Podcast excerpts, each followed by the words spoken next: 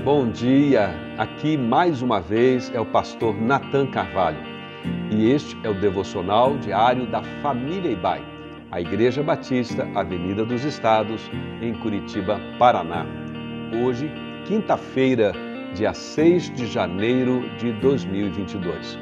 O texto bíblico para nossa meditação hoje está em Provérbios, capítulo 19, verso 23, que diz: o temor do Senhor conduz à vida. Quem o teme pode descansar em paz, livre de problemas. De modo geral, na Bíblia Sagrada, a falta de temor é comparada à loucura.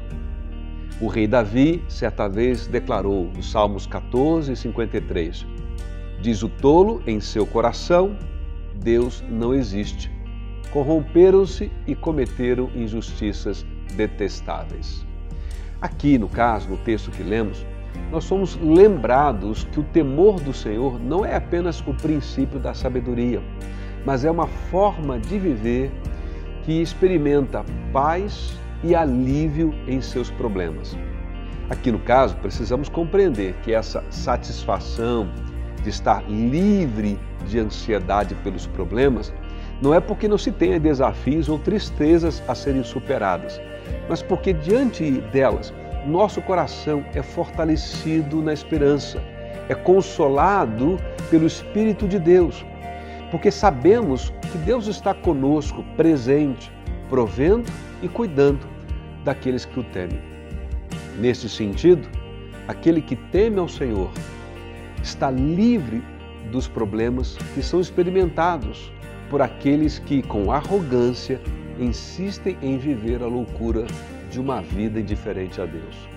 A loucura chama as pessoas a uma vida autocentrada, sem levar Deus em consideração, alienada das realidades espirituais. Já a sabedoria nos convida para um relacionamento com Deus mediante a fé, pelo princípio do temor, da reverência, da adoração ao Senhor. Pela sabedoria, obtemos instrução e discernimento. Mas a falta do temor a Deus conduz as pessoas a uma vida conformada no erro, no pecado. Já a sabedoria, gerada por esse reconhecimento de quem Deus é, nos conduz à santificação da vida. E a promessa da sabedoria, gerada a partir do temor do Senhor, é essa: que seremos conduzidos em uma vida com elevado senso de segurança, paz e satisfação espiritual. Fico por aqui no desejo de que eu e você possamos, ao longo deste dia, experimentar mais da sabedoria no temor do Senhor. Que Deus nos abençoe assim.